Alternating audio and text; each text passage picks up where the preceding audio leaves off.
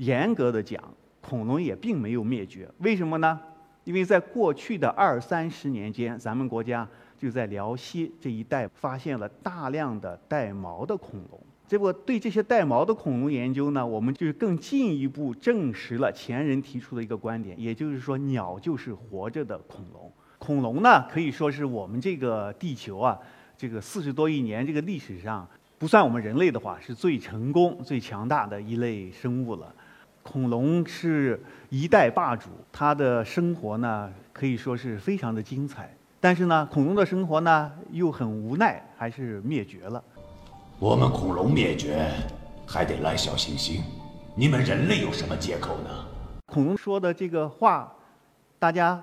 同意不同意呢？我们这个地球啊，有四十六亿年的历史。那么我们人所在的脊椎动物，实际上是在五亿多年前才出现的。我们人类和恐龙所在的四足动物，是在三亿多年前才分开的。我们人往哺乳动物方向来发展了。往恐龙这个方向发展的这一类呢，可以叫它做爬行动物。也就是说，在古生代的后期啊，在地球的陆地上就有了各种各样的爬行动物。但那个时候的爬行动物现在都看不到了，已经都灭绝了。到了两亿多年前，中生代，这个时候各种各样的恐龙呢，它就开始出现了，有大的，有小的，有吃肉的，有吃植物的。在中生代的一亿五千万年的这个时间内。我们地球的陆地上都是恐龙来统治的，一直到六千六百万年前，恐龙是一个很大的家族啊。这个是一个最简单的一个表，来告诉大家，恐龙呢大概可以分成这么几类哈。左边的蓝颜色的呢，包括了我们可能知道的鸭嘴龙啊，我们叫鸟脚类；黄的呢，包括了三角龙啊，这些这个叫角龙类，还有肿头龙类。另外，红的呢是剑龙啊，还有甲龙啊。中间呢，这个就是犀角类，就是最大的这个恐龙叫犀角类。最右边这个尖红色的呢，就是各种各样的兽脚类，兽脚类是最多的啊。所以说啊，恐龙复杂的程度啊，一点都不亚于我们现在熟悉的哺乳动物。这个就是一个侏罗纪。时候的，我们地球陆地的一个生态复原图。那个时候啊，地球的陆地上很温暖潮湿，不像现在，基也没有冰川，植物非常的茂盛。就那个时候的植物还没有我们熟悉的开花这些植物，就显花植物还没有。恐龙里边呢，有最大的像这种犀角类啊，还有剑龙啊，还有一些鸟脚类啊，当然还有一些吃肉的各种各样的恐龙。最大的恐龙有多大？在陆地上曾经生存过的最大的动物，就是恐龙里边的一类叫犀角类的。根据现在最确切的有化石的证据的，我们可以说，最大的恐龙啊，至少有四十米长。它有多重呢？可能有好几十吨，甚至接近一百吨重。跟我们现在说地球陆地上活着最大的大象，这就不是一个数量级的了。大象只有五六吨重。恐龙巨型化它是怎么来的呢？一开始就不会这么大的。这个呢，也这些年我们这个研究的一个重点。去年我们在云南野外工作，发现了一窝好几条小的恐龙在一起。这个不是最大的恐龙，但是呢，它是最大的恐龙的远亲，我们叫它叫姊妹群。就是最大的恐龙呢，是由像这些早期的还是比较小的，但是以还是两条腿走路的这些恐龙啊，一步一步过来的。到底是怎么过来的呢？我们这些研究恐龙的同行们呢，现在有个初步的结论，就是它这个大型化，并不是因为好像有很多新的特点。反而是一些原始的特征和一些新的特征，把它组合在一起，就能让它变得越来越大、越来越大，到了巨型化。比如说犀角类啊，牙实际上它还是比较简单的，就像早期的爬行动物一样。正因为它比较简单，它就可以获取食物以后就把它切割后就直接咽下去了，也不用经过咀嚼的阶段。这样呢，就可以让它一直不停地吃，保证了它可以吃很多很多的食物。像大象就不一样了，大象它吃了草，它还得再咀嚼，咀嚼就得花时间，这样就限制了它每一天吃食物的这个量，这是一个妨碍它能够巨型化的一个原因。当然不止这一个原因了，有很多很多的原因，就是原始的、进步的，把它组合在一起，才能让犀角类恐龙长到巨型化。这个图呢，就是到了恐龙快灭绝的时候的白垩纪的晚期的一个复原图。前面最大的霸王龙有十多米长，它的牙齿非常大，前肢非常小。现在的狮子、老虎在它面前肯定都算不上什么了。你要被它咬一口的话，它直接是可以把你的骨头给你咬碎的。所以说，在霸王龙生活的时代，其他的吃植物的恐龙，你像它前面这个甲龙，除了鼻孔啊、眼孔啊，这必须开孔的几个地方之外呢，身体的所有的部位都被各种各样非常非常厚的这个甲片给覆盖了。这是跟它当时的整个环境是有关系的。另外，你看它后面还有一个角龙。我们说世界上曾经生活过的最大的角龙啊，它有多大呢？头骨有两米多长。要有人问你，地球上曾经最大的头有多大？就两米多长。但是它再大的头，它也有演化的一个过程。右边这个图呢，就是我们这些年在甘肃的马鬃山地区工作发现了一亿年前左右的一个小的恐龙，它的头只有巴掌那么大小，十多厘米长，还是两条腿走路的。但是就是通过它经过了几千万年的演化，变成了后期的这种头特别大，也是四条腿走路的这个角龙。我们发现一个恐龙啊，要给它起个名字，就像你有个孩子要好好想一个名字。这个恐龙 名字起了个名字叫黎明角龙。为什么起这个名字呢？一个的确是它在角龙里边属于一个很早期的，是一个黎明。另外，我的老师他夫人英文的名字叫 Dawn，也是黎明的意思，就给起这个名字先给我老师的夫人。老师知道以后也非常的高兴。一亿年前的岩石啊就是这样的。我们要知道一亿年前的恐龙。是什么样子，在这个石头里边就可以找得到。实际上我们在那工作了很多年，也发现了一大批恐龙。一亿年前，恐龙就是生活在这个地方。这里边只是放了一个片子，我给它起了个名字叫续武龙啊，它是属于早期的鸭嘴龙类，它这个头啊、嘴部还是比较简单。经过几千万年的演化。到了恐龙灭绝前，就霸王龙那个时代，这就是同样的这个鸭嘴龙哈。就像它名字说的，它嘴的前部呢，就像鸭子这样是比较扁平的，可以让它比较容易的获取各种各样的食物。而更重要的是，它满口有上百颗的牙，上下颌的每一侧排列的非常紧密，形成一个齿板。它可以同时用两侧同时来咀嚼食物，咀嚼食物的功能就非常强，一点都不亚于现在生活的哺乳动物哈。另外，恐龙属于非常特殊的爬行动物，它牙呢可以终生的来生长。不停的来替换。那我们到了野外找恐龙，最容易找到的就是脱落的一些恐龙的牙齿。所以说，我们就看恐龙啊，到了晚期啊，这个是个非常复杂的一个生态系统。像这个鸭嘴龙，你头上还有各种这样的鸡冠，里边是空的，可以发出各种各样的声音。也就是说，鸭嘴龙种类啊，它之间是可以进行一些交流，已经是非常复杂了。这种社会性啊，应一点都不亚于现在哺乳动物的世界。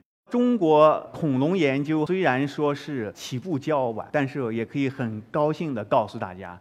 现在全世界命名了，一共有一千多种恐龙。那我们国家呢，有三百种左右，是恐龙最多的国家。中国恐龙研究呢，也是经历了几代人的努力。左边就是杨中建先生，不但是我们国家恐龙研究的奠基人，也是我们国家整个脊椎动物化石研究的奠基人。我自己的老师董志明先生呢，他大学毕业以后就分到古脊椎所，跟随着杨先生，毕生从事恐龙。研究也是这个世界上发现命名恐龙化石最多的一个人。像我们国家很有名的自贡恐龙博物馆，这是世界上唯一的一个以恐龙为主的世界地质公园啊。另外还有陆丰的世界恐龙谷，这应该说是世界上真正的一个侏罗纪公园，都是董老师推动，做出了很大的贡献才建成的。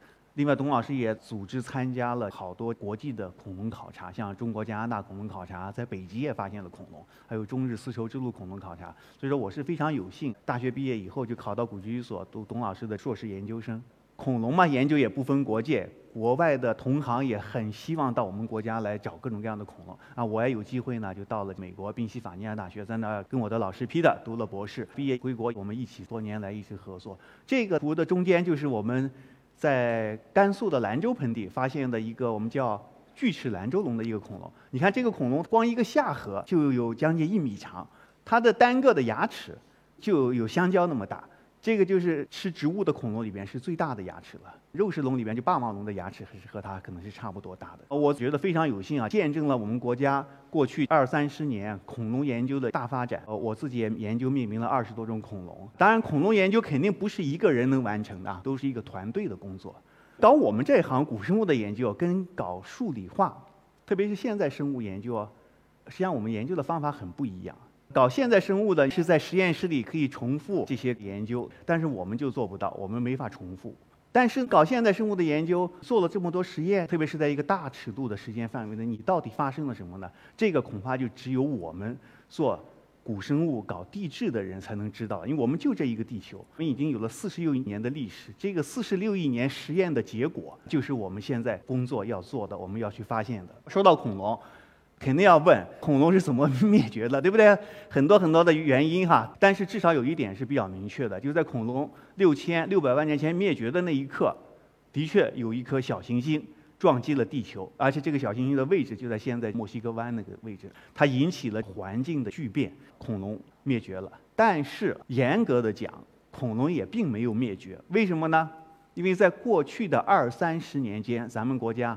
就在辽西这一带发现了大量的带毛的恐龙，结果对这些带毛的恐龙研究呢，我们就更进一步证实了前人提出的一个观点：鸟就是活着的恐龙。啊，因为对这些带毛的恐龙的研究，我们不光可以知道鸟骨骼上怎么一步步起源的，它的羽毛怎么起源的，它的飞行的起源的过程都研究的非常好。这是我们国家恐龙研究对国际科学界一个非常重大的贡献。谢谢。嗯。也就是说，我们现在熟悉的活着的上万种的鸟类，就是活着的恐龙。如果说生物演化的历史从水到陆又到空中的话，那么现在活着的这些鸟啊，一点也不亚于还在陆地上奔跑的这些哺乳动物。从另外一个角度来看呢，我们现在活着的四足动物一共有三万种左右，而鸟类呢，就有一万多种。哺乳动物虽然我们最熟悉，但实际上只有六千种左右，和两栖类、青蛙差不多。从物种的数量上来讲，蜥蜴和蛇也将近有一万种。所以说，不算人类的话，恐龙活着的鸟，实际上还是一直在看着我们这个地球是什么样的。另外，还有人也经常问我这个问题：假如恐龙没有灭绝，会什么样呢？实际上，所有哺乳动物的祖先也在恐龙这个时代就已经出现了。但我们也常说，恐龙时代的这些哺乳动物啊，都一直是活在恐龙的阴影下。所以说，假如那个小行星不撞击地球，大部分恐龙没有灭绝的话，恐怕也不会有现在哺乳动物的一个大发展。那肯定也没有我们人类。假如恐龙没有灭绝，会不会有的恐龙也发展出像我们人这样高智商的一类生物呢？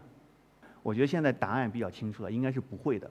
因为我们知道，恐龙已经有了两亿多年的历史，而且现在活着的鸟类就是。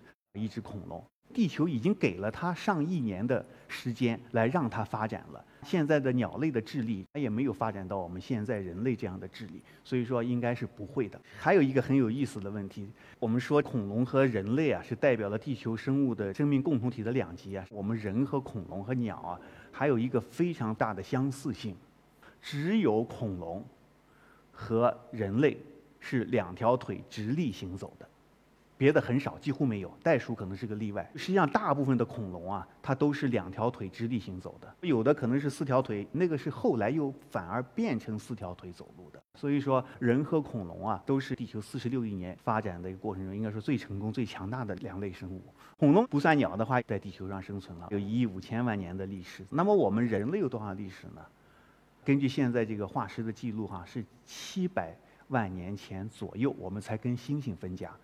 分家以后，一个最最主要的特点就是我们可以从树上走下来了，我们可以两条腿直立行走了，释放出了你的前肢，实际上你可以干很多事情。所以说，两条腿走路是我们人类产生的一个必要条件，还不是个充分条件。又过了几百万年，两百多万年前，我们人用双手开始使用工具，这是一个非常大的一个变化。当然，最初的工具就是石器。在这之后呢，慢慢慢慢的又开始有了这个学会了用火，开始有了比较复杂的语言，又到了几万年前才有智慧的，我们叫智人就开始出现了。那么再到后来，我们大家都很清楚，这个一万年前左右，我们开始有了人类的文明，可以种地了。几千年前又有了城市，有了这个青铜器的出现。到了我们很熟悉的几百年前，工业开始有了，有了电力，科学技术开始发展了。好像觉得我们人类一方面。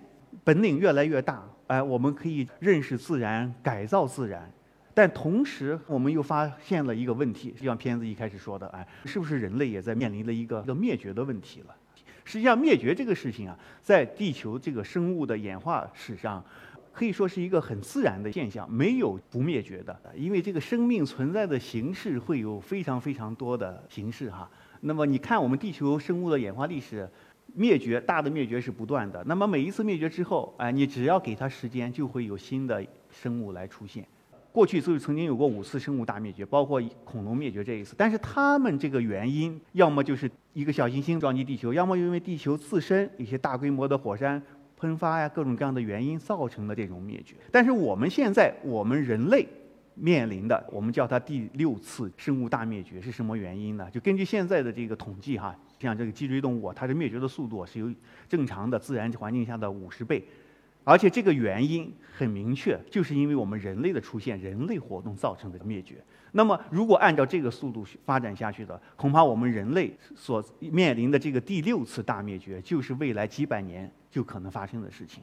那么，这个一旦来临，恐怕灭绝首先灭绝的就是我们人类，我们自己啊。我们现在都知道，我们人类是一个命运共同体。那么，如果说恐龙的灭绝主要是自然选择的原因的话，但是我们人类不一样，我们人类一个很大的特点就是我们人类有主动性。我们人类到底往哪个方向去？我们是有自主选择的能力的，我们可以决定我们的命运。